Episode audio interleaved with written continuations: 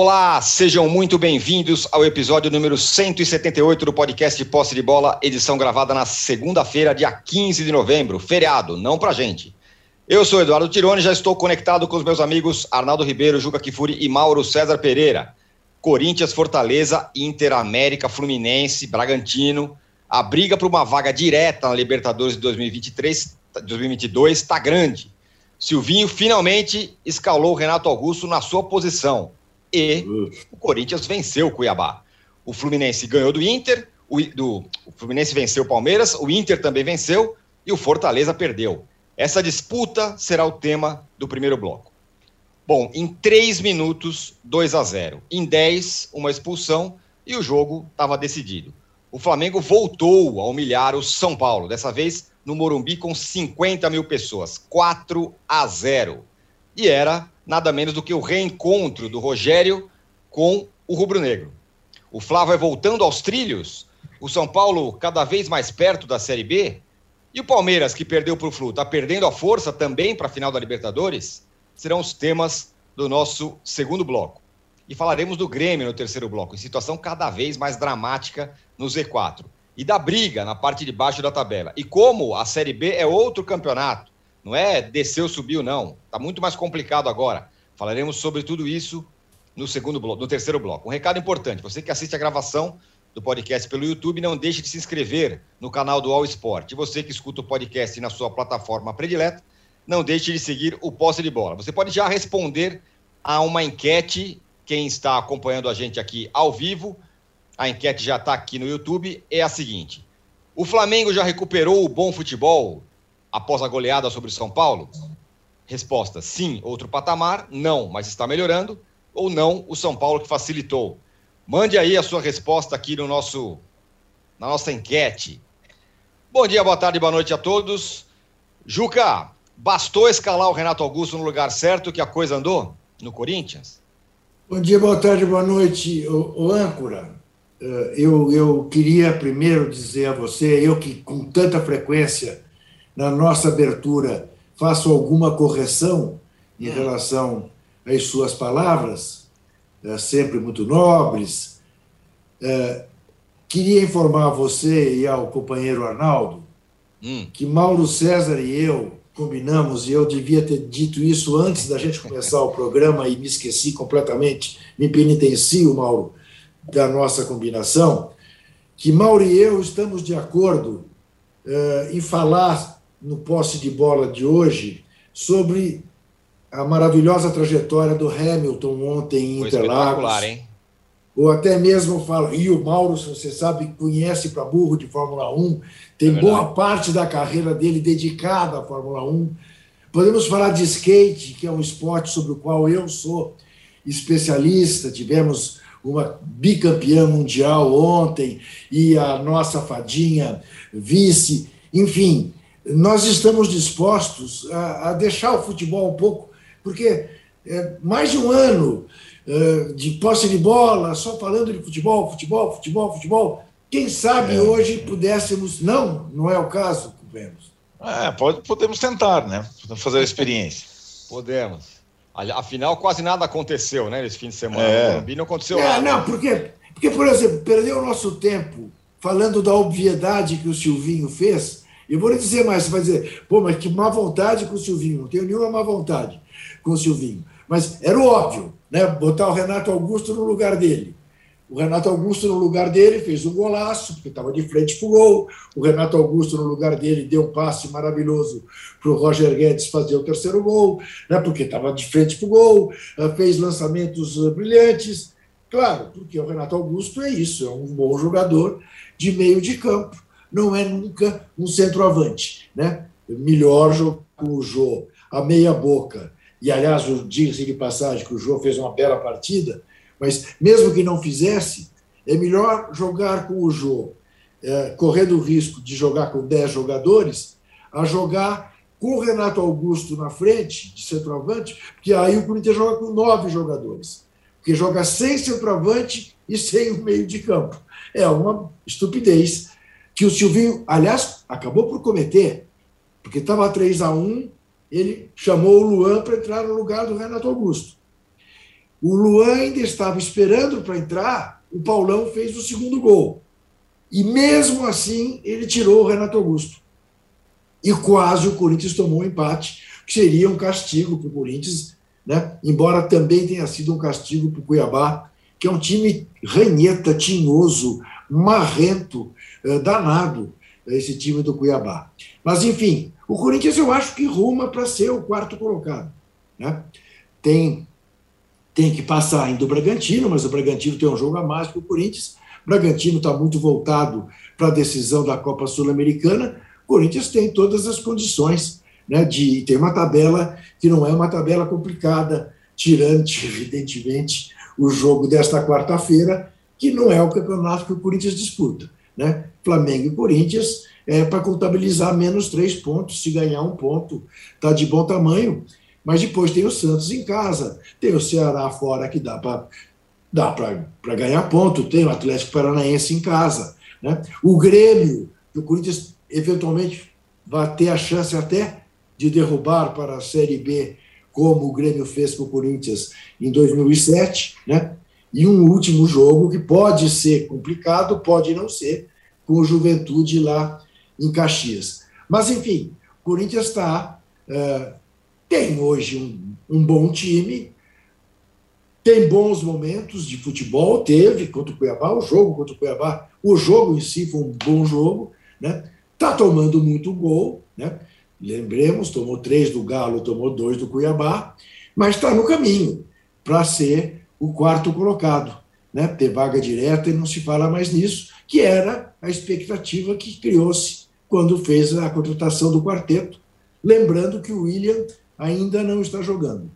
Mas esse é o panorama dessa briga uh, corintiana na vaga pela, pela Libertadores. Ô Mauro, dessa turma aí, é, Corinthians, Inter, Bragantino, Fortaleza, Fluminense, América, até coloco aí os dois. Quem você acha que está mais forte para chegar nessa vaga direta aí, pelo menos no G4? Ah, mas todos eles são muito instáveis, né? O Corinthians é curioso, né? O Corinthians ganhou com dificuldades da Chapecoense, ganhou jogando melhor, mas com dificuldades do Fortaleza, tomou uma sapatada do Atlético, se pegou mal, aí ganhou do Cuiabá, tomou dois gols do Cuiabá, teve gol do lado do Cuiabá, mas parece que tudo é maravilhoso, né? Assim, é, é, a, a, visão com relação à vitória dos Corinthians em casa tem sido muito otimista em relação ao futebol que o, clube apresenta, o time apresenta. Eu vejo dessa forma. É, lembrando sempre, né, não tem o William, mas tem aí os três jogadores contratados, são reforços importantes. O time está mais forte e ainda assim, quando vence, é com dificuldade. Uma vitória é, daquelas mais é, convincentes, tipo Palmeiras 4, Atlético Goianiense 0. É, contra esses times desse bloco aí. O Corinthians não conseguiu ainda nesse período recente. O Inter foi que perdeu para o Juventude semana passada, agora ganhou do Atlético. O Fluminense foi que conseguiu perder duas vezes para o Grêmio, mas aí ganhou do Palmeiras. Qual deles é confiável, de fato? Qual deles é um time. O, o Bragantino ganhou do Fortaleza, mas já perdeu para Chapecoense, já tropeçou de diversas partidas aí recentes, perdeu para o Cuiabá no último lance. Você imagina, qualquer time que perca para o Cuiabá no último lance, o couro come, né? A torcida fica revoltada, crítica. Ah, o Bragantino peta, tudo bem. Ninguém sabe, ninguém viu, ninguém liga, não tem torcida. É uma empresa, né? Entra lá numa planilha de Excel, né? Pontos perdidos aqui, não sei o que e tal, e vamos embora. Mas é, tem esse outro lado, né? Como tudo que não tem muita torcida e tem essa gestão profissional. Mas não tem a questão da paixão e tudo que é pro bem e pro mal. Como eu citei, o Corinthians vence alguns jogos, parece que foi tudo maravilhoso. Não foi. Não foi. É... E o Bragantino, quando perde também, eu acho que nenhum deles é realmente seguro, consistente, confiável. São times bem, bem irregulares, eu diria. Todos eles, sem exceção.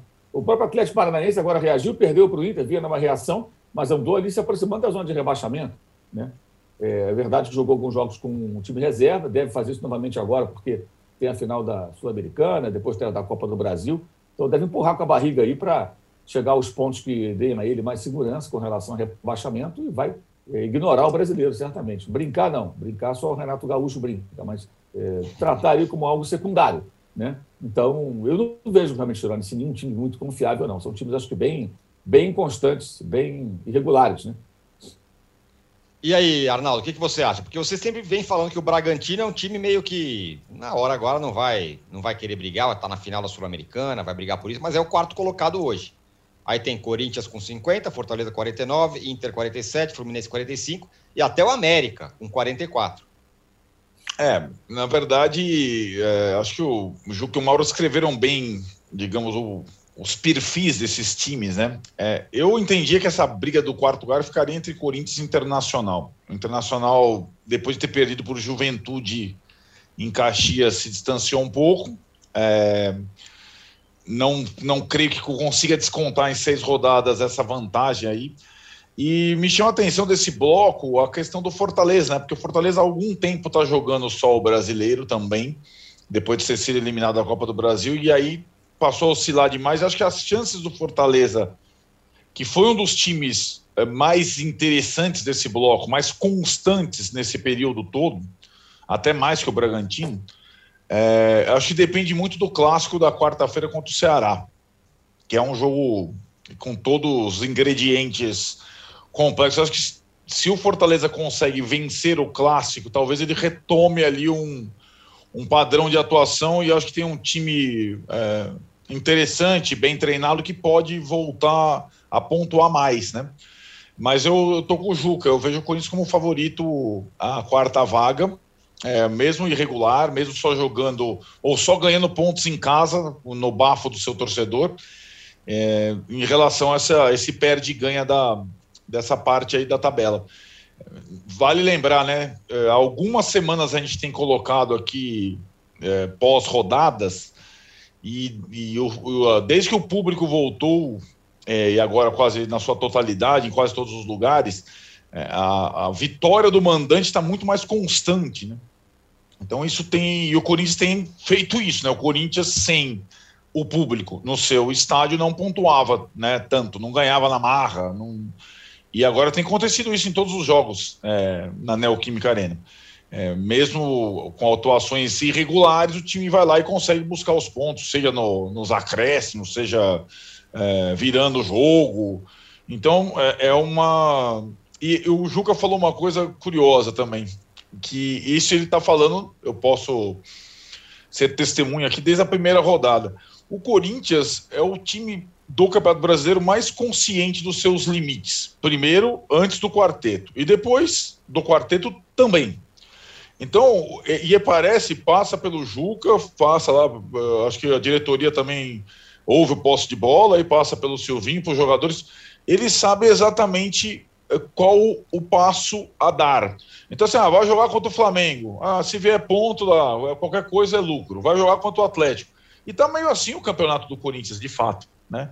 É, fora de casa, belisca uma coisa ou outra, e aí dentro de casa tenta fazer os três pontos, que pro nível embolado é, do campeonato pode ser suficiente mesmo para o quarto lugar. Aí, chegando no quarto lugar, se classificando no mesmo pote, digamos assim, dos três principais times do Brasil, o desafio para o ano que vem passa a ser outro. É tentar se aproximar de Flamengo, é, Atlético e Palmeiras.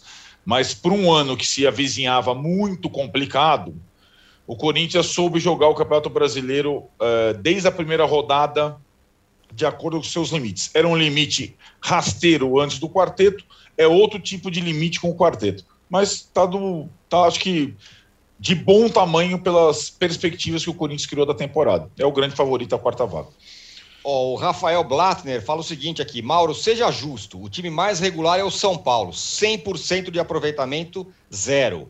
Abraço a todos, diz aqui o Rafael Blattner. É, é sobrinho do, é sobrinho do Joseph. Joseph Blattner. Blattner. Esse não é Blatter, é Blattner. Entendeu? Bom, senhores, como hum. o assunto do segundo bloco é extenso, então a gente vai fechar já o primeiro bloco do posse de bola número 178, deixando também uma pergunta aqui. O, Arnaldo vai responder no segundo bloco, que é a pergunta do Alexandre Rocha, que é a seguinte: Arnaldo, Diniz não é técnico, Sene e Crespo são? Vamos falar sobre isso no segundo bloco. Nos deem likes aí, viu? Vamos chegar a dois mil likes. Diniz, Diniz ontem pairava sobre o Murumbi, ficou no ouvido do Miranda. Dá pro Lisieiro, é dá pro Sai jogando, sai jogando, Miranda. Exatamente. O Miranda saiu jogando. 20 segundos. Vim com 20 segundos de jogo, exatamente. Falaremos sobre isso e muito mais, e também sobre o Palmeiras, o Flamengo, do Renato, daqui a um minuto. Nos deem likes aí, como o Juca tá pedindo. Cada gol do Flamengo, 5 mil likes, por favor. Já voltamos. A gente tem um passado, mas em algum momento da história esse passado se perdeu. Mas um teste como esse, ele não, não abre uma clareira na mata, ele abre uma avenida. Quatro exames de DNA. Eu acho que a galera não acredita muito nisso, não, tá? Eu não tava muito. Eu falei, gente, será que o exame vai mostrar de onde eu sou? Uma busca. Quando chega um exame de DNA e me diz que eu sou 90% africana, a ciência está dizendo que ela é capaz. O passado se reconecta com o futuro. Como se fosse um, um desafio agora, falar, irmão, é o seguinte, você tem Nigéria e você tem sua avó. Dá um jeito para você ligar esses dois pontos. Tá aí. Se tem uma política de ressarcimento, o Estado brasileiro podia fazer é esse um pacote de exame de DNA para todo mundo, para toda a população negra brasileira. Pericles, MC Carol, Eliana Alves Cruz, Yuri Marçal. Origens. Quem não sabe de onde veio, não sabe para onde vai. Assista no YouTube de Movidoc.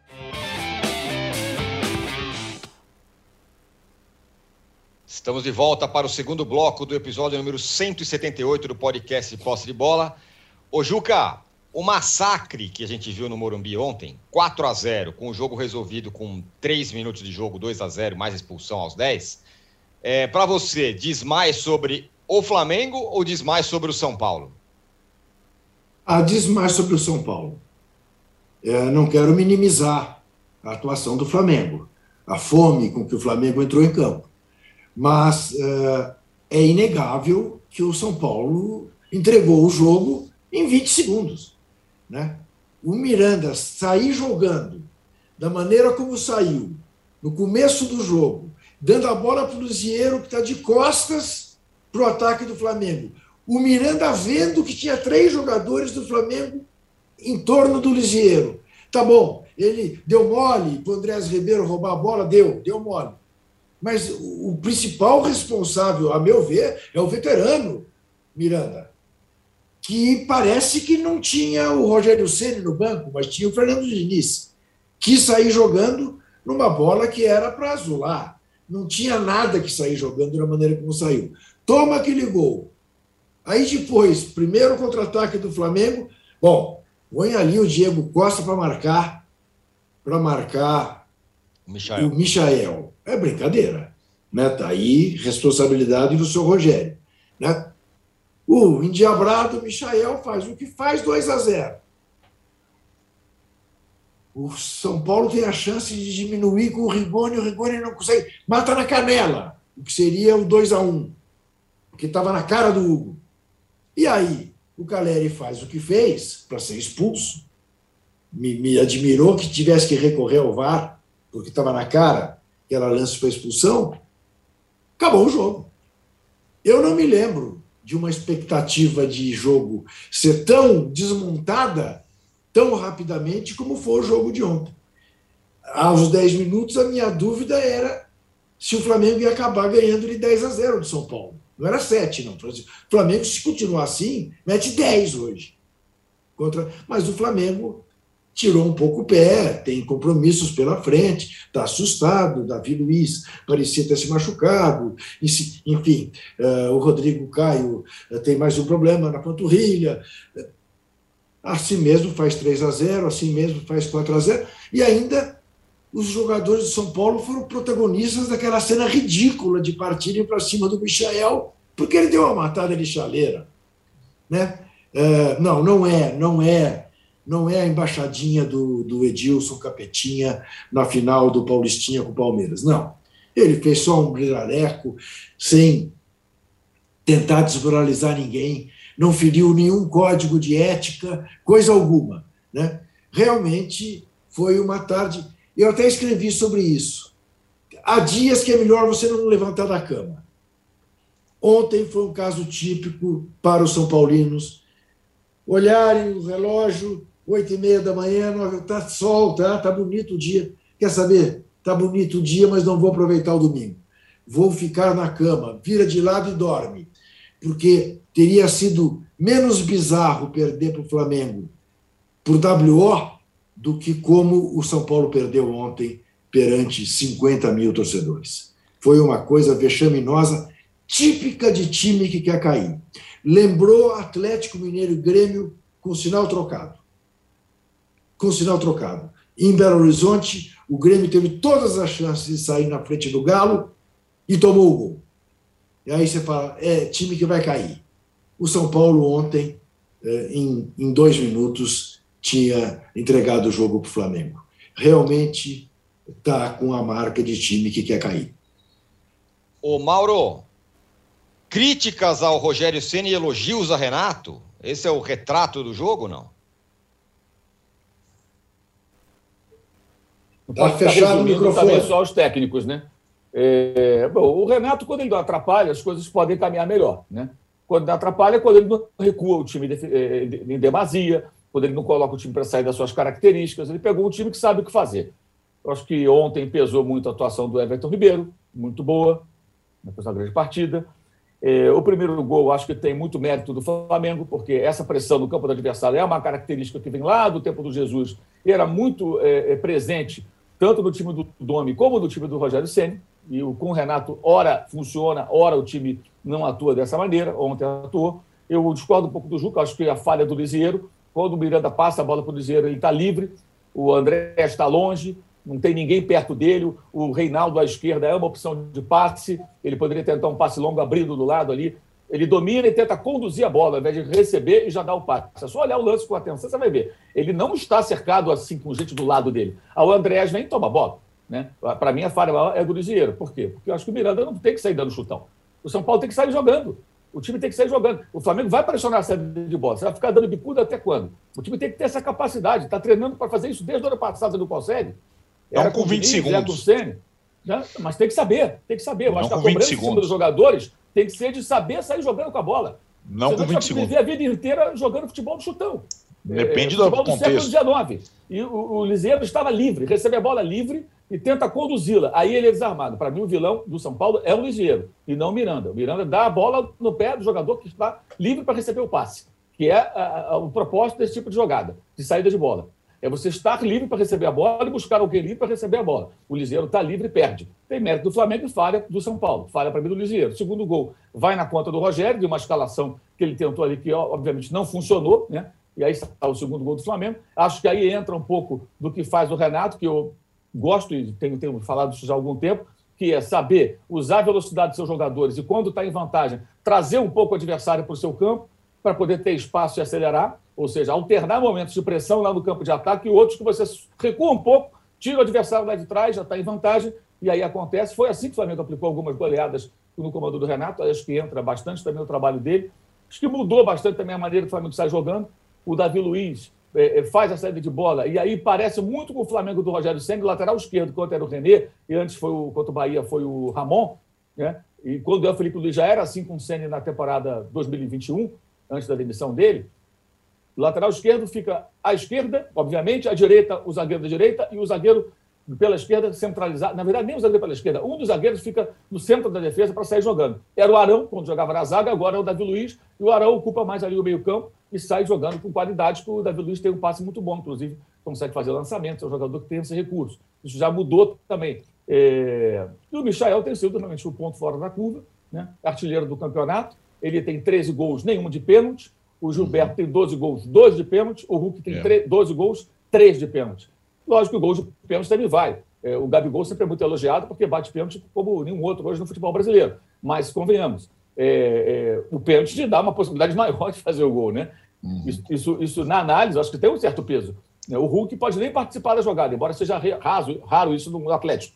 Mas o Atlético pode ter um pênalti, né, como foi agora no jogo contra o, contra o, contra o Grêmio, né? Bola batendo na mão e tal, e que estando em campo é o Hulk que vai bater. Ele é o batedor. A mesma coisa vale para o Gilberto. O Michael, como ele não bate pênalti, ele tem que participar da jogada. Ele deu uma assistência para o Bruno Henrique no segundo gol e marcou os outros dois, né? Então foi, de fato, um grande personagem. É, o, time do Flamengo mais inteiro não está completo, ontem faltavam quatro jogadores. O goleiro, Diego Alves, né? o Isla, que está na seleção, o goleiro machucado, Felipe Luiz voltando ainda de lesão, não está 100%, mas o Arrascaeta. Além de reservas, como Diego e como Pedro. Mas os titulares eram quatro. Mas já é um time mais encorpado do que o de alguns jogos recentes. Um time muito desfigurado, muito modificado, como contra o Atlético Goianiense. Esse time mais inteiro, é, é aí é, a, a, conversa é diferente. É, é, só o Renato não inventar. de recuar, como fez contra o Atlético Paranaense, contra o Defesa e Justiça lá na estreia, e outras decisões, colocar o time no 4-2-4 com aquelas mudanças malucas, como como na derrota para o Grêmio. Só acho perigoso esse negócio de muitos torcedores que veem uma vitória como a desse domingo e ficam empolgados e acham que está tudo bem. E esquecem atuações ridículas como menos de uma semana antes contra a Chapecoense, que foi um horror. Né? Então, assim, o Flamengo ele é muito extremo também. Faz um bom jogo, um ótimo jogo, mas antes tinha feito um jogo horroroso. Como será a próxima partida contra o Corinthians? Não sei, tenho a menor ideia, porque realmente o time é muito é, é, irregular também com relação ao nível de atuações que apresenta. Mas mais inteiro a coisa muda. Contra o Corinthians, parece que a tendência é jogar mais completo ainda do que no jogo contra o São Paulo, até para que todos tenham um ritmo de jogo, já pensando no jogo de 10 dias depois do confronto contra o Corinthians, que é a decisão da Libertadores. O Arnaldo, você falou umas 10 vezes aí, depende do contexto, depende do contexto, sobre o lance do, no primeiro minuto de jogo. Você entende que esse lance que o Miranda passa para o Lisieiro, o Lisieiro perde a bola, é, é, foi meio simbólico do que foi o São Paulo ontem, durante todo o jogo? Sim, o que eu, eu acho que é um pouco o que o Juca falou. É, o capitão do time dá o tom do time. Né? Então você está jogando contra um adversário mais forte, perante 50 mil pessoas com 20 segundos de jogo, cinco jogadores do time adversário na, na tua área fazendo a pressão e você sai jogando curto, é no mínimo arriscar. O Miranda é um dos remanescentes, ou depois de passagens por diversos locais, Espanha, Itália, tal, da época do soberano. São Paulo não é mais soberano, né? São Paulo luta para não cair. E às vezes o capitão do time não entende isso. Aliás, acho que o capitão do time não entendia isso até ontem e o treinador do time não entendia até ontem. Né? A, a escalação ousada do Rogério, é, espelhando o 4-3-3 do Flamengo, que ele conhece tão bem e que ele é, não conseguiu nem molestar, eles dois, capitão e treinador, só entenderam o buraco que o time está depois de ter tomado 4 a 0 em casa. Né? Então, acho que é, o contexto é esse. O contexto é o São Paulo está lutando contra o rebaixamento. Empatar contra o Flamengo não seria um desastre. Entregar ou arriscar uma bola com 20 segundos de jogo é, é um desastre. E aí eu vou só dizer o seguinte: eu vou, vou primeiro observar a saída de bola do Flamengo. Que com o Rogério tinha o Hugo, que saía jogando com o pé toda hora, e tinha os zagueiros que saíam jogando curto toda hora. O Hugo o Hugo não sai jogando arriscado nenhuma vez mais, desde que voltou ao time, zero, zero, mesmo ganhando de 4 a 0 ou 3 a 0 E o Davi Luiz, que é um jogador que tem um passe longo muito bom, ele não dá passe curto, arriscado, mas nem por decreto. As bolas dele são esticadas lá na frente, para a velocidade dos atacantes. Então, é, acho que errou o Miranda, errou o Lisieiro, errou o Rogério, errou o Caleri. Esses quatro elementos enterraram o São Paulo com menos de oito minutos. É, fosse a diretoria, lembra que tinha isso na Europa, em alguns lugares, em algumas situações, a diretoria ter que reembolsar os torcedores que vão ao estádio, isso. ou que vão viajar. Aí já aconteceu na Inglaterra, na Escócia. Os 45 mil torcedores do São Paulo deveriam ser reembolsados, porque com nove minutos de jogo tinha acabado o jogo. Né? E, e, e, e ainda a torcida ainda ficou incentivando e tudo mais. É, e acho assim, para as comparações, a pergunta, eu não estou fugindo da tua pergunta no primeiro bloco, não. Diniz, Rogério Senna e Crespo. Ah, né? é. Espera aí, deixa eu falar. É a pergunta aqui, Arnaldo, só te falar o nome é. do, do nosso parceiro aqui. É a pergunta do Alexandre Rocha, de Rocha. A pergunta é: Diniz não é técnico, Ceni e Crespo são? Essa é a pergunta dele. É, eu acho assim, o Ceni Crespo tem algumas conquistas no seu currículo, alguns triunfos, tem lá algum o Diniz ainda não tem. E o Diniz passou agora é, na Série B com o Vasco um momento final parecido com aquele no São Paulo. Cai o castelo de cartas inteiro. Acho que o Diniz não tem consistência. É claro que ele está comparando ao brasileiro do ano passado do São Paulo, que o São Paulo não só não correu risco, como chegou a disputar o primeiro lugar da tabela. Agora, eu prefiro a comparação, porque os dois pegaram o mesmo time esse ano, Crespo e Rogério.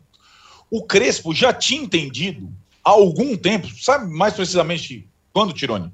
Desde a chapuletada para o Flamengo lá no Maracanã. Lembra aquele 5 a 1 de virada? No, no ano, Flamengo 9 São Paulo 1. Exatamente. Desde aquele jogo até a sua queda contra o Cuiabá, empate, Foram 12 partidas. Sabe quantas o São Paulo perdeu? Desde o Flamengo até o Cuiabá, quando caiu o Crespo? Quantas? Chuta. Uma. Uma. Para o Fluminense, em 12. Time que pontua não cai. E o Crespo tinha entendido isso. Sabe quantas partidas o São Paulo perdeu com o Rogério? Três. Chuta. Três.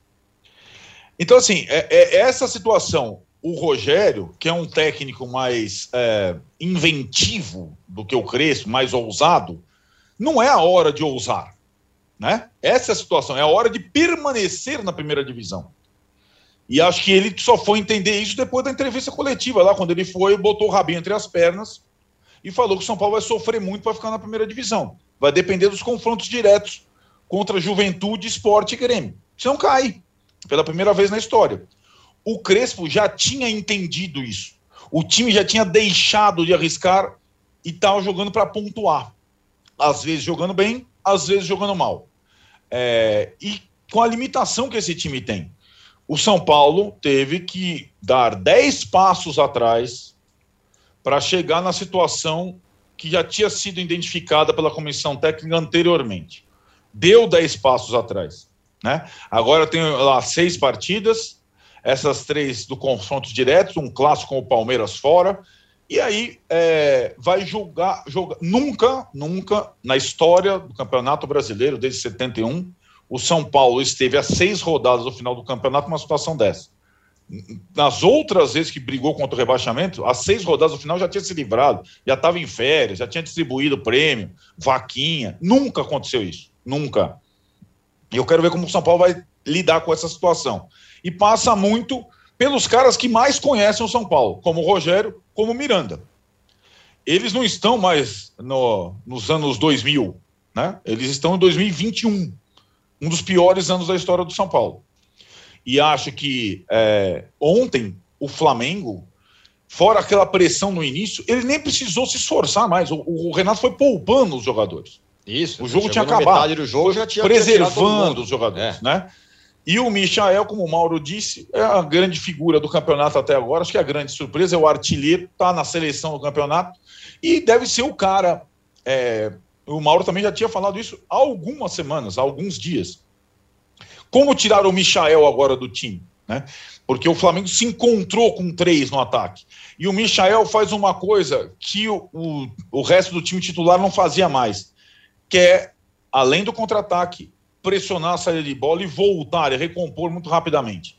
Então, assim, se o Palmeiras se encontrou lá com os dois meias, Rafael Veiga e Gustavo Scarpa, o Flamengo se encontrou com Michael, Bruno Henrique e Gabigol. Vai sobrar para alguém. Porque agora tirar o jogador do time nesse momento, é, iluminar que a confiança do cara tá lá em cima, acho muito difícil. E ele foi, ele fez o terceiro e o quarto. Ele fechou o caixão. Mas é, participou do segundo e infernizou. Foi, foi, jogou mais que qualquer outro dos grandes jogadores que o Flamengo tem. Então, é uma, esse aí é um problema bom para o Renato resolver até a final com o Palmeiras. É, o Michael sofre daquela questão que é o cara que ainda tem um pouco o rótulo meio de folclórico, meio de maluco e tal. Mas ele tá jogando pra caramba. A verdade é essa. Faz, não, é, não, é, não é de ontem, não. Ontem ele, sério, ele passou por Vamos cima do, do coitado. Do, diga lá, Gil. Ô, Mauro. É importante lembrar também assim, que o Michael ele fez um, deu uma entrevista há alguns meses. Ele revelou que ele teve depressão, ele Exatamente, queria se jogar da janela, exatamente. queria se matar. É, Bem- ele bom- bem lembrado. Até acho sempre muito importante falar sobre isso, porque pessoas acham que o jogador de futebol é super-herói e não passa por esse tipo de coisa. Passa sim. É, até Muito foi no bem gancho lembrado. que estava acontecendo com a Simone Biles, né? foi um canal no YouTube chamado Barbaridade, perguntado sobre a Simone Biles, o que, que você acha, Michel, dessa situação? Atleta... Ele foi lá e abriu o verbo, falou, não, eu tive esse problema, o Flamengo me ajudou, cita jogadores, inclusive, né? Felipe Luiz, Diego Ribas, Diego eh, Alves, se não me engano, jogadores mais experientes que deram atenção a ele, a diretoria, os caras cuidaram dele, colocaram para falar com o psiquiatra. Ele foi fazer quatro sessões por semana e foi se recuperando. Mas ele disse que não conseguia dormir, que ele tinha medo de tudo, porque o cara, há pouco tempo, era um jogador quase de várzea, de várzea, né? Aí ele foi parar no Goiás, aí se destacou no Goiás. Aí ele sai por 7 milhões e meio de euros, cobrança absurda, o cara não estava preparado psicologicamente e sendo achicalhado pela torcida, muitas vezes e tal. Há poucos meses era assim. Agora, o trabalho dele de recuperação é, tem a ajuda de muita gente. O Renato é um dos personagens que colaboram com isso, é ingênuo e desonesto até achar que ah, o Renato chegou melhorando. Não. O cara está sendo trabalhado já desde o começo da temporada, gente. Ele voltou 15 dias antes das férias para trabalhar com os garotos que estavam jogando as primeiras partidas do Campeonato Carioca. Ainda o Ceni nem o Ceni estava. O Ceni estava treinando o time titular e ele com o Maurício Souza, o auxiliar, fazia os jogos com um monte de moleque ali no time, aquela garotada da, da base do Campeonato Carioca, os primeiros jogos. Depois o Ceni estreou no, no, campeonato junto com o time titular e ele continuou ali entrando, saindo do time e continua sendo assim até agora. Ele foi o líder de assistências do Campeonato Carioca, já dando ali um sinal né, de um progresso, fez gols e agora é artilheiro do campeonato. Então, essa recuperação tem a participação de muita gente, o Renato também, e é um cara importante nesse momento. O Renato é bom nisso, sabe, de dar confiança para os caras e tal, e ele está fazendo isso, não estou aqui tirando o mérito dele, só acho que não é correto atribuir ao Renato algo que é muito complexo e nenhum, nenhum sujeito resolve sozinho. Né? É, é, ah, chegou, tudo bem. O cara queria cometer suicídio, estava desesperado, deprimido. Aí, de repente, chegou, chegou o Renato, ficou tudo bem. Chegou, não é assim. Chegou gente. o Renato, Isso falou é, DVD, o, o, cara melhorou. Perfeito. É, mostrou DVD, o cara ficou bom? Não, é, é um trabalho mais profundo. Agora, eu Toda queria falar uma coisa sobre o Hugo. Esse negócio que o Ronaldo falou é importante. O Hugo, se ele aprender a sair jogando com o pé e parar daquelas bicudas que ele deu ontem, tá? É, é, ele vai ser um goleiro que pode até brigar para ser um titular. Ele precisa aprender a sair jogando. Não dá para sair com o negócio de chutão. Não dá. Isso é um momento outro do jogo. E ontem acho que o Flamengo não saía jogando, é, é, não teve essa situação, Curto. que sair jogando sob pressão, porque o São Paulo estava com menos um, não tinha como pressionar a sede de bola do Flamengo. Por conta do Caleri. O que o Caleri fez também, vou te contar, o Rogério fez uma bobagem Perfeito. tremenda na escalação. O, o, o acho que para mim mais o Ligeiro que o Miranda, como já falei, na falha do primeiro gol, e o Caleri, porque responsabilidade. É, o, o Caleri, reparem só, Botafogo e Vasco uma semana antes. Vasco perdendo por 2 a 0 o Léo Matos é expulso. Termina 4 a 0 Flamengo jogando contra São Paulo no Morumbi. É. 2 a 0 Flamengo é expulso o Calé. Termina 4 a 0 Até o placar, a marcha da contagem, né, como diriam os narradores antigos, foi igual. Três no primeiro, mais um no segundo. Igualzinho. Quer dizer, é, é, o jogador que é expulso numa situação dessas, dessa forma, peraí, né? Assim, um cara que foi contratado aí ontem foi uma bola fora tremenda do Caleri, porque 2 a 0 gente. De repente você organiza o time ali, se fecha, né? E, é, é, tenta não tomar mais gols no primeiro momento, tenta achar um gol e ver se vai buscar alguma coisa. E com menos um, acabou. Acho que ali uhum. acaba. Ali, Quando já estava com menos um, o Caleri teve a chance de diminuir, né? Aí é, é o lance que o Juca falou, matou na canela. Rigoni, aí. Rigoni. Rigoni. Rigoni, desculpa, o Rigoni teve a chance, exatamente, mas matou na canela. Ó, vocês podem continuar votando aqui na nossa enquete, porque eu quero fazer uma pergunta para o Juca. A pergunta aqui da enquete é: o Flamengo já recuperou o bom futebol na goleada sobre o São Paulo? Sim, outro patamar. Não, mas está melhorando. Não, o São Paulo que facilitou. A contagem está assim, não, mas está melhorando. Sim, outro patamar está com, com, com 57%. Sim, outro patamar com 13%. Não, o São Paulo facilitou, tem 31%. Agora, Juca, a semana passada, a gente estava falando aqui, ih, ó o Palmeiras, hein, se achou, agora vai, não sei o quê. Ih, o Flamengo embananou, antes era 50-50, agora é 70-30 para o Palmeiras. Passou a rodada, o Flamengo vai lá e passa o trator no, no, no São Paulo, dá ré, passa de novo, vai para frente, passa outra vez. E o Palmeiras perdeu do Fluminense. E aí? De virada. De virada. Então, então é, é curioso, né? Porque estamos quase todos, né? Tirante grande parte de Minas Gerais, olhando para essa corrida, Flamengo e Palmeiras. Como é que eles se preparam para o dia 27? Né? O Galo é o campeão, né? que está lá, parece que descansando. É, é, café com leite. É, não tem campeonato mais para o Galo. Olha que tem. Mas, enfim, a gente não, não, até agora, 40 minutos de programa, não tinha feito uma referência. Atlético Mineiro é o líder do campeonato, oito pontos na frente do Flamengo. Não se fala nisso. Porque estamos todos na expectativa da final da Libertadores é evidente que nesse fim de semana o Flamengo recuperou o terreno, porque o Palmeiras vinha em lua de mel e ontem levou uma chapuletada do Fluminense, que vamos convir, não é exatamente o Bayern Munique, ao contrário. Né? Não é nem o Borussia Dortmund, está ali mais né, para o Hertha Berlim. E ganhou do Palmeiras de virada. E ganhou fazendo um segundo tempo muito melhor do que o Palmeiras. Bem, o Palmeiras não está exatamente se matando. Esteve se matando, sim, ontem no segundo tempo. A ponto de, quando o jogo terminou, criar uma confusão, esse maluco do Daverson e tudo. Né? É, então, ontem o, Flamengo ganhou ponto. É evidente que o Flamengo está melhorando, não, não, não, não está em outro patamar. Até porque o De Rascaeta não está jogando, o Felipe Luiz não está jogando, o goleiro titular não está jogando. Né? Então, agora, ruma para voltar a outro patamar? Aparentemente ruma. Aparentemente ruma. A questão que está posta para mim é essa: o que fazer com o Michael? Dá para jogar com 12 dia 27? Não, não dá. Acho que o árbitro não permitirá. Né? O argentino que apitará o jogo. Né? O Pitana, Pitana. não é isso? Pitana. Isso. Uh, o arrogante Pitana, segundo os grandes clubes argentinos, que não gostam dele. Mas, enfim, uh, que escolha fazer? Tirar o Everton Ribeiro, que ontem jogou muito. Ontem jogou pra caramba. E que, além do mais, tem toda a experiência que o Michael naturalmente ainda não tem. Uh, eu, no lugar do Renato, de antemão, digo a vocês que eu deixo o Michael no banco e quem sabe se eu precisar de você, meu filho, e certamente, provavelmente precisarei, boto você no segundo tempo. Ou para me ajudar a me salvar, ou para acabar de matar o Palmeiras. Né? Mas uh, eu não correria o risco, uh, não poria o Everton Ribeiro no banco num jogo desta magnitude. Mas, sem dúvida, o Michael, o Michael corre o risco de roubar do Hulk o protagonismo do campeonato. Corre! Então, então responde já essa, aqui do Celc Santos. Ele pergunta se o brasileiro ainda pode ser sonhado para o Flamengo. Ah, eu, eu, eu acho que não. Eu acho que não. Baseado acabou, em quê? acabou faz tempo. Até o baseado, Flamengo. Baseado, é. baseado em que a gente espera uma queda do Galo? Nada, né?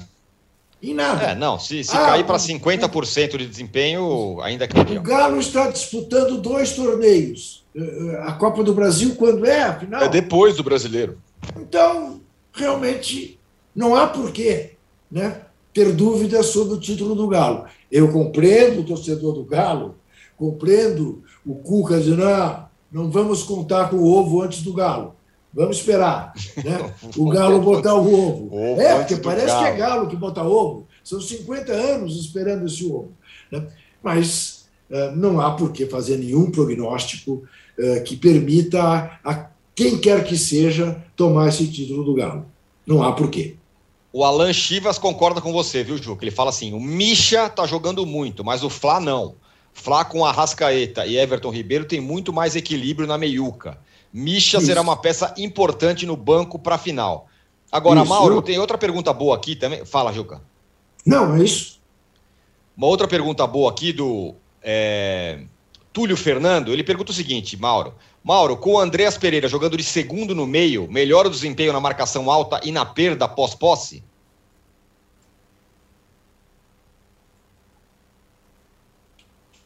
Fechado o tá, tá, microfone. Tá, ele joga melhor ali. Eu acho até que ele pode jogar mais à frente, só que assim, ele participou de alguns jogos atuando na função da Rascaeta, mas com o time muito desfalcado também, né? Uma coisa é o time completo e ele jogar ali naquela função da Rascaeta. A outra é o time totalmente desfigurado e ele naquela função.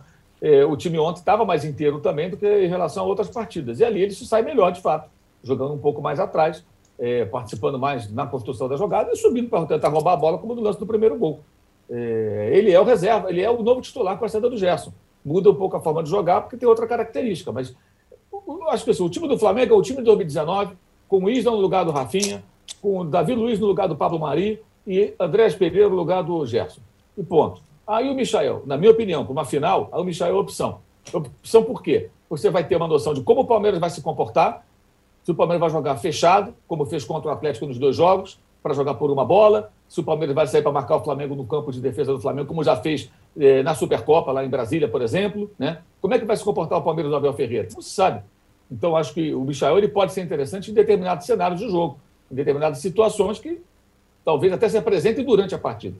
Mas eu acho que, para a final, o time deveria ser esse, apesar eh, eh, dessa fase toda aí do Michael. Estando todo mundo à disposição, acho que é o mais indicado, seria o mais indicado. Mas não acho que não vamos surpreender um pouco se o Renato colocar o Michel para jogar de saída, porque o Renato gosta de dois jogadores abertos pelos lados, essa coisa toda.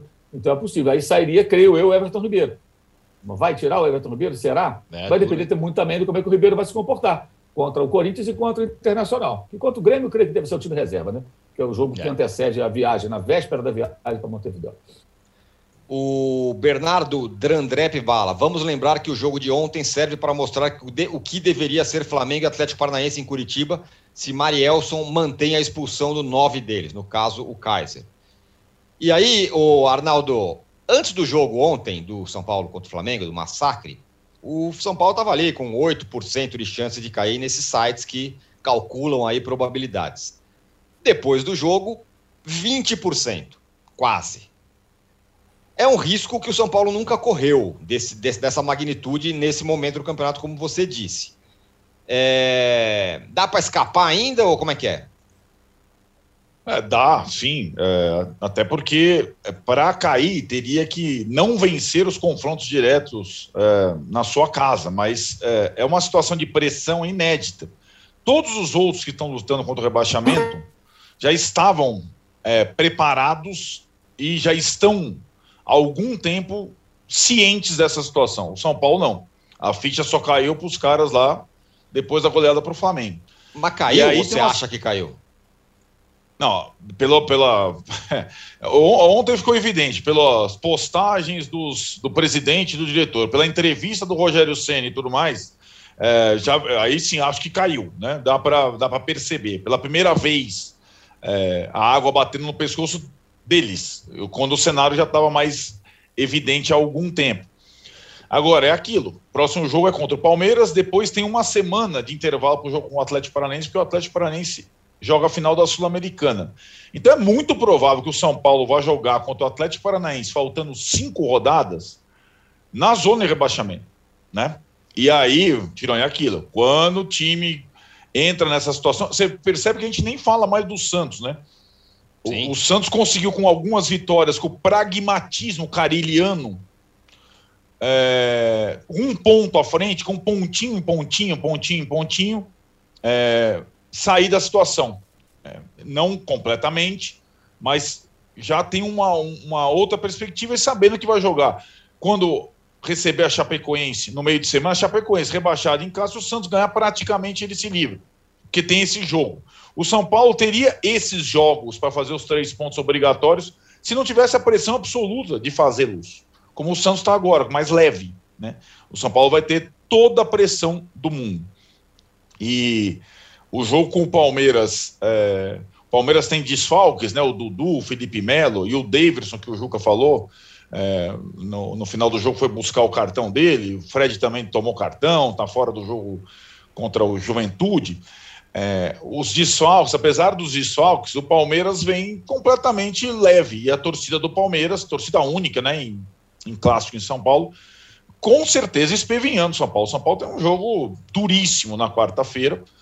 E aí nós vamos ver se é, faz diferença para Rogério Senna e companhia um ponto ou zero ponto.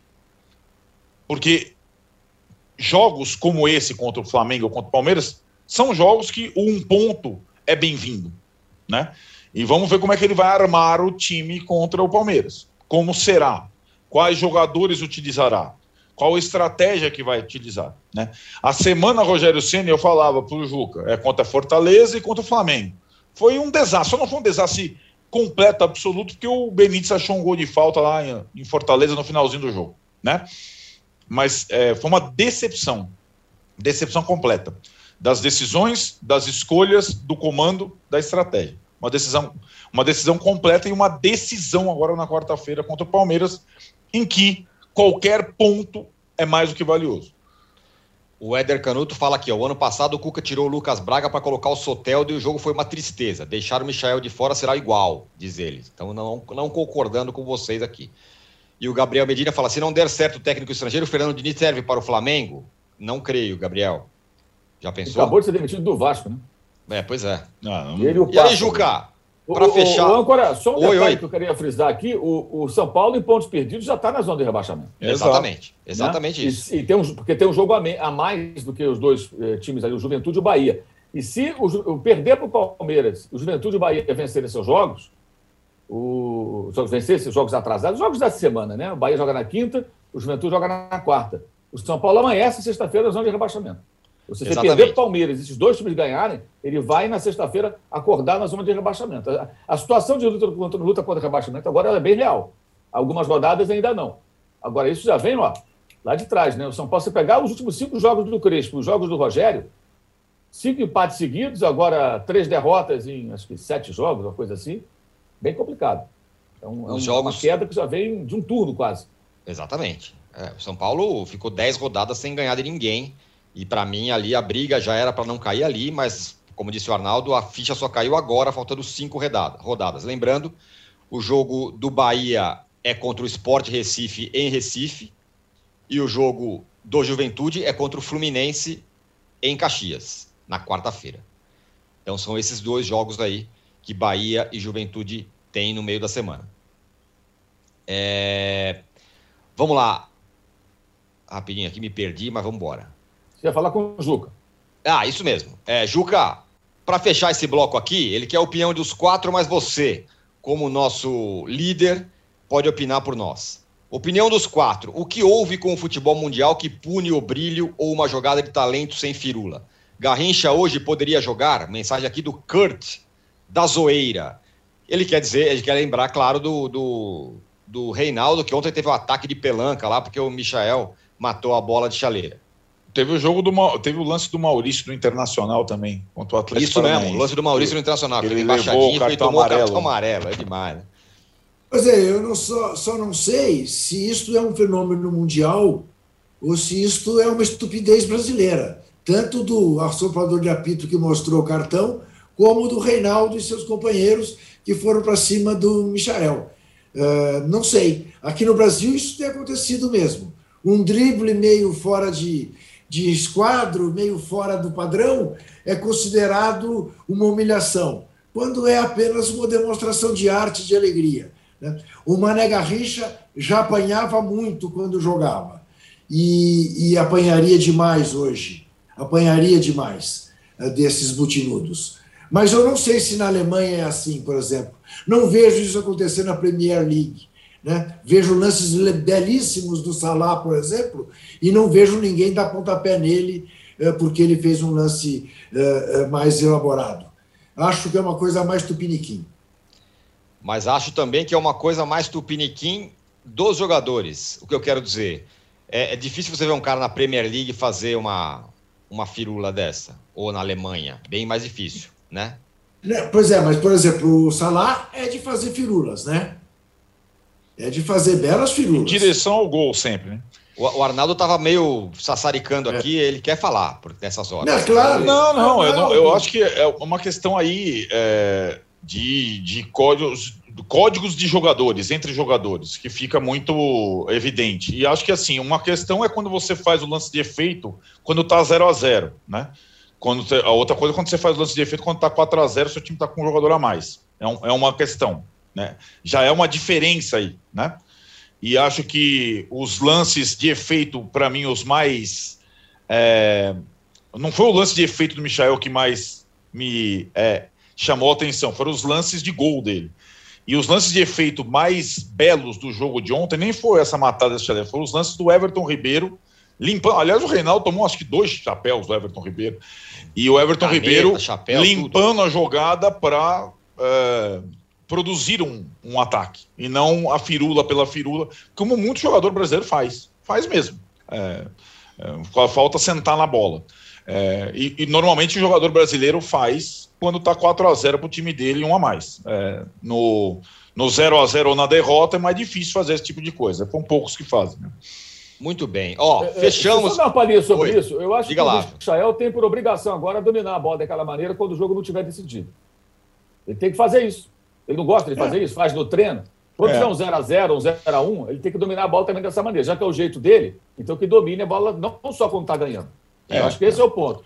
Agora, eu acho também estranho os caras tomando uma goleada, jogando nada, tamanha valentia. Entendeu? Tem o outro é lado também. Pô, tô tomando um chocolate, não tô jogando porcaria nenhuma, mas eu vou brigar com o baixinho ali porque ele dominou a bola. Tem esse outro lado da moeda que eu acho meio constrangedor, sabe? Estou tomando um vareio, não estou jogando nada, nem eu, nem meus colegas. O outro maluco foi expulso aqui, ferrou o nosso Este- técnico escalobal. Este, Está este tudo é errado, mas eu vou brigar com o baixinho. Mas é, é isso é aí para jogar para a torcida, né? Com Exatamente, 50 mil. exatamente, é jogar pra fazer a justiça com as, com as próprias Exatamente, pernas. Você joga para a torcida para tentar meio que né, Exatamente, limpar um é pouco aí. a barra, porque a atuação É. do jogador do São Paulo era vergonhosa. Mas o Exatamente. Michael, eu acho que quando tiver um jogo agora 0x0 ou 1x0 para o adversário, domina a bola igual. Tá? Faz igual, não gosto de dominar a bola. Sabe como é que eu resumo isso, mal? Eu resumo assim: era um baile, mas estava faltando um par, porque já não tinha 22 em campo. E aí o Reinaldo estava sem ter com quem dançar. O Michael chamou ele para dançar e ele ficou bravo, porque ele não queria mais dançar. Não, vai, para com isso. O Rafael, empreendedor, fala que o Reinaldo fez gol de pênalti contra o Flamengo e saiu debochando. Quem faz, esquece, né? Agora chora. Pois é. é, e, e eu, tô com o Arnaldo, eu tô com o Arnaldo e com o Mauro, né? Precisava dar uma resposta lá. O time tava tomando uma chacoalhada dentro de casa. Tava, a questão ali no, no estádio era só ver quanto que ia ser, se ia ser 4, 5, 6, 7, 8. E aí o cara vai dar uma de valente com o coitado do, do, do Michael lá. Enfim, em resumo, olimpicamente eu concordo com todos vocês, tá? Muito obrigado. Fechamos o segundo bloco do episódio 178 do podcast Posse de Bola. E já que estamos falando em rebaixamento, drama, dramaticidade, a gente volta em um minuto para falar do Grêmio, que perdeu mais uma, está se enterrando cada vez mais. E também sobre essa coisa da Série B. Não é descer e subir mais, não. A coisa mudou. Já voltamos. Vai! 21 dias são suficientes para mudar um hábito? Segundo a teoria, é o tempo que o cérebro precisa para interpretar um novo hábito com um padrão estabelecido e torná-lo automático. A cada episódio, nós vamos conhecer um participante que tem uma grande missão a ser cumprida ao longo de 21 dias. E é claro que eu vou ficar de olho em tudo que rola. Assista Desafio Aceito com Thelma Cis no YouTube de Universa. Depois de mostrar como o PCC se tornou a maior facção criminosa do Brasil, a série Primeiro Cartel da Capital chega à segunda temporada. Agora, o foco são as disputas pelo comando do tráfico internacional. Os novos episódios estão no Wallplay e no YouTube de Move.doc. Você já conferiu a programação do canal UOL? É ao vivo, né? O melhor do nosso conteúdo ao vivaço pra você, 8 horas por dia. No UOL Play, no YouTube, no Facebook, no Twitter. Vem com a gente.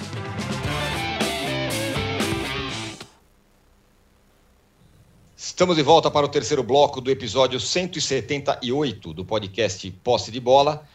E o André Lucas fala por que, que o Juca não, não, é, não é tão ausente nas mídias sociais. O Juca faz tantas coisas que as mídias sociais eu diria que não é lá, não está não tá entre as prioridades do Juca, né, Juca? Nenhuma. Eu faço questão absoluta de fugir delas como o diabo da cruz. Não olho, não vejo, sou orcaholic. Se eu me meter nisso, aí é que então eu vou ficar absolutamente. Como é que se fala? Ah, ah, abduzido pelas redes sociais. Estou fora. Muito obrigado. Boa noite. Mas dessa pergunta você não, mas dessa pergunta você não vai fugir, não, viu, Juca? Juca, o Grêmio já caiu? Hum, hum. É, eu não tenho bola de cristal, não sou pitonisa, detesto isso que é usado. Se eu disser o Grêmio já caiu, vai aparecer na primeira página do UOL. Posse de bola, Juca de Fúria, o Grêmio já caiu. Não, não, não, Ah. Eu não faço isso, eu não caço o clique. Ah, Eu acho que o Grêmio está numa situação desesperadora. E o jogo contra o América revelou isso com mais clareza ainda. Né? Eu fico perplexo, eu estou perplexo diante da possibilidade de ver Morumbi e Arena Grêmio como palcos da segunda divisão no ano que vem. Uma segunda divisão cada vez mais difícil de sair dela. Não vejo que o Grêmio tenha feito para isso. Não acho que o Grêmio tenha time para isso, nem diretoria. No entanto, será um desses raros acontecimentos que você diz: eu aparentemente fazia tudo certo e deu tudo errado. O Grêmio está indo para essa direção, está a sete pontos de sair da zona do rebaixamento. Está muito complicado. Se nós estamos preocupados com o São Paulo, que está dois pontos acima, que dirá de quem está sete pontos abaixo? Então é muito, é muito dramática a situação do Grêmio. eu torço para que ele consiga sair ainda. Será um milagre, como um dia fez milagre o Fluminense. Mas como outro dia ali também, num post do, Ma, do Mauro, o Fluminense, o Grêmio não tem o Fred. E o, Nem o Conca. o- Nem a torcida. nem o Conca. né? E, e- e- Nem o Cuca, exato. que foi muito bem em 2009. O Mancini está perdidinho. Isso, isso, isso. Tem- então, tem- é, pro- é. é muito. Pro... Diga. nos próximos três jogos, porque teve aquela reconfecção da tabela, e Isso. digamos que o Grêmio conseguiu trabalhar bem Sim. nos bastidores. Então o Grêmio joga contra o Bragantino na semana que o Bragantino decide a Sul-Americana. Depois ele joga contra a Chapecoense rebaixado. E contra o Flamengo na semana que o Flamengo decide a Libertadores. Então são três partidas nesse calendário, é, um contra o rebaixado e dois contra os times que já estarão é, com a cabeça, corpo, alma em Montevidéu, certo? Digamos que o Grêmio faça os nove pontos nesses três jogos. Né? Eu acho é possível, mesmo fazendo nove pontos em três partidas, ele teria que continuar pontuando numa pontuação G4 para se salvar. É, é difícil, é difícil. Agora, tem essa é questão. Se nesses três jogos ele não ganhar um deles, já fica praticamente impossível. Né? Essa é a situação. O Grêmio tem seis jogos a fazer, precisa ganhar cinco. É. Não, tem sete jogos, né? Tem, tem sete, Sete jogos. Sete. Tem um atrasado. Tem 21 pontos a disputar, tem que ganhar 18. É, para não Fala, depender de ninguém. Né? O Fluminense, E sendo que no meio desse caminho tem um jogo contra o Corinthians. Não apenas lutando por vaga na Libertadores em Itaquera, como com a sede de vingar 2007. E tem confrontos direto com o Bahia e com o São Paulo, né? Também depois desses três jogos e ainda É, pega o é. Galo na última rodada, etc. Isso, isso. Fala, Mauro. Não, só é, passar aqui a matemática do Fluminense foi o seguinte: nessa altura, o Fluminense tinha 27 pontos, o Corinthians, o Grêmio tem 29. É, o Fluminense, dos 21 pontos restantes, né, das sete partidas, fez 19. Venceu seis jogos seguidos. Começou numa vitória sobre o Atlético Mineiro, no Maracanã, chovendo, gol do Fred. É, 13 mil pessoas. Ali começou aquela coisa, time de guerreiros, aquela Isso. faixa lá, lutem até o fim. Foi naquele jogo. O Fluminense ganhou de 2 a 1 do Atlético Mineiro, né? E foi arrancando. E nos jogos seguintes, jogou para 60 e poucas mil pessoas, 50 e tantas mil pessoas, todos os jogos. Virou um jogo em cima do Cruzeiro, perdia por 2 a 0 virou 3 a 2 no Mineirão, com 50 mil torcedores do Mineirão. Dois gols do Fred no segundo tempo. Conca jogou barbaridade. O Cuca mexeu no time a partir dali, desse jogo do Atlético. Ele muda, ele tira Luiz Alberto, sabe, alguns jogadores que já não, não tinham mais o que acrescentar, pega alguns jogadores que não eram muito aproveitados, alguns mais jovens, mas jogou o time em cima de, em cima de quê? Conca e Fred. E, o, o- Grêmio não tem um Conca e um Fred. Não tem um jogador que esteja aparecendo ali, o meio-campista no lugar do Conca, e um artilheiro. Esse é o Fred, gente, 12 anos mais novo, tá? Isso mesmo. É, então, assim, Fred, Fred fez gol em todos os jogos.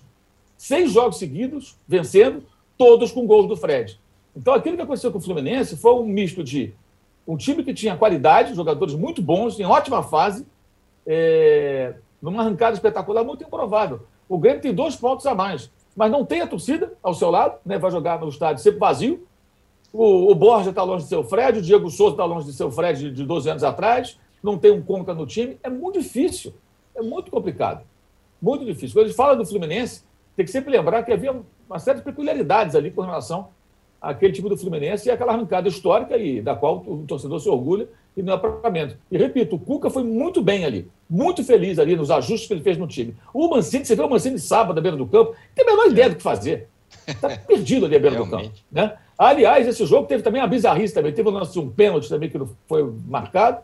E teve uma jogada que o goleiro, o Cavicchioli, ele, ele, ele pisa na bola, põe em jogo e chuta. E a jogada segue. Meu Deus. Assim, o, É o erro, o erro mais absurdo do campeonato, o troféu erro mais absurdo do campeonato, oferece novos candidatos a cada partida, praticamente, nem a cada rodada. Que tem esse agora. Troféu erro mais absurdo do campeonato. Esse troféu vai ser entregue no final do campeonato por uma personagem aí da arbitragem nacional.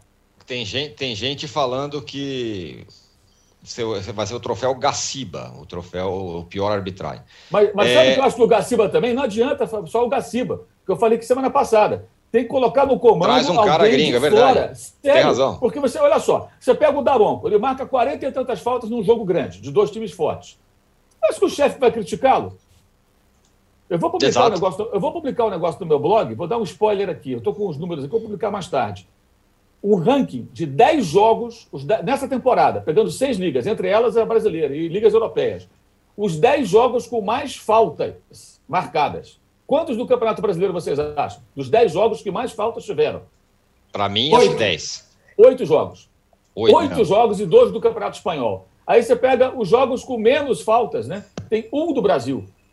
São 13 jogos, na verdade, que no décimo lugar tem times empatados. Aí a lista é um pouco maior. E tem nove da Premier League. É, Tem um jogo da rapaz, Premier League nessa um belo lista que retrato. teve seis faltas. Seis. Uma, duas, três, quatro, seis faltas no jogo da Premier League. Se não me engano, é Everton West Ham.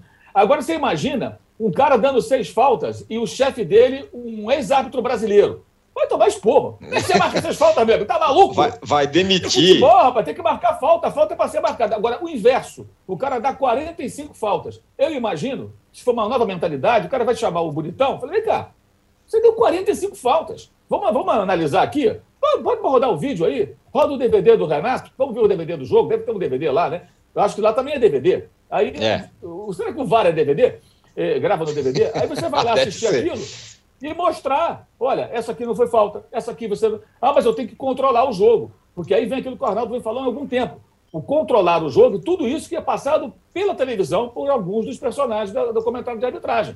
Né? Aliás, ontem, no jogo do Fluminense, uma coisa terrível. Fluminense Nossa, Palmeiras. bizarro. Gol do Bizarro. Fluminense, no final, um chutaço do Iago Épico, Felipe. gol épico do Iago Felipe. Explosão do Maracanã, torcida enlouquecida e tudo. O narrador, não é culpa do narrador, não, por favor. Ele tem que chamar o comentarista de arbitragem. Gente, vamos deixar o futebol, né? Transpirar. Você Não, Louco, né? viver aquele É, momento ali. é É incrível. impressionante. Aí adiante incrível. o sujeito vai entrar e falar. Mas ele tem que chamar a mala do, do, do central do apito. Aí, É. da- repito, não é culpa do narrador, que é o excelente Milton Leite. Aí ele tem que chamar lá o Paulo César Oliveira. Aí o Paulo César começa a comentar o lance. Gente, você vê a imagem? Os jogadores do Fluminense abraçados com a torcida, os caras pulando em cima, o jogador enlouquecido, todo mundo vibrando. O Fluminense veio dar uma derrota pro Grêmio, né? E, e, pô, aquela emoção toda, um momento legal do futebol, aquilo ali, vencendo o Palmeiras, o campeão Isso. da Libertadores, finalista desse ano, campeão da Copa do Brasil. Seis vitórias seguidas. Olha o tamanho da vitória do Fluminense. Aí, ao invés de você chamar o comentarista para falar alguma coisa, o repórter que está ali de perto, perto do campo para dar um relato, e deixar, ou deixar o narrador fazer o seu solo ali, né, que é o momento dele, o cara tem que chamar o central do apito.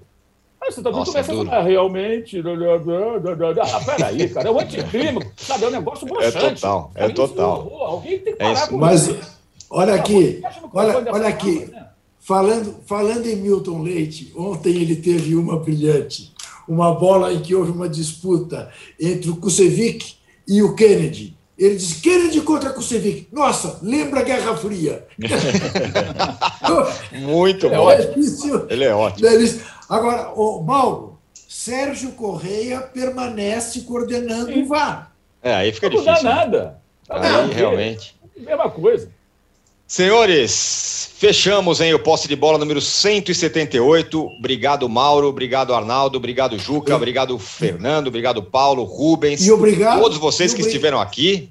Isto, a você que em pleno feriado acordou cedo para ver o posse de bola num número absolutamente gritante. Eu lhe Exatamente. pergunto, minha querida amiga, meu querido amigo que nos vem, vocês não têm nada melhor para fazer em Claro pleno que não. feriado? Do... O, o Fla- o Flamengo mete uma sapatada de 4 a 0 no Morumbi. Você acha que a galera não ia estar aqui hoje? Claro que. Aliás, hoje é aniversário do Flamengo, é isso?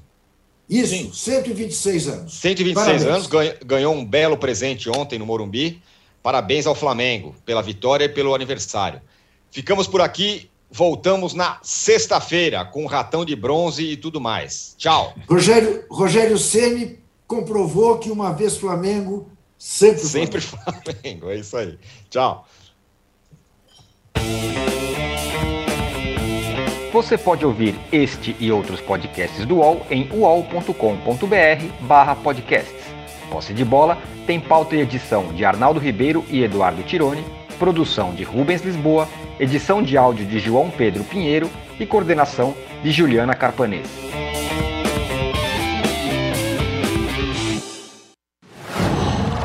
Qual?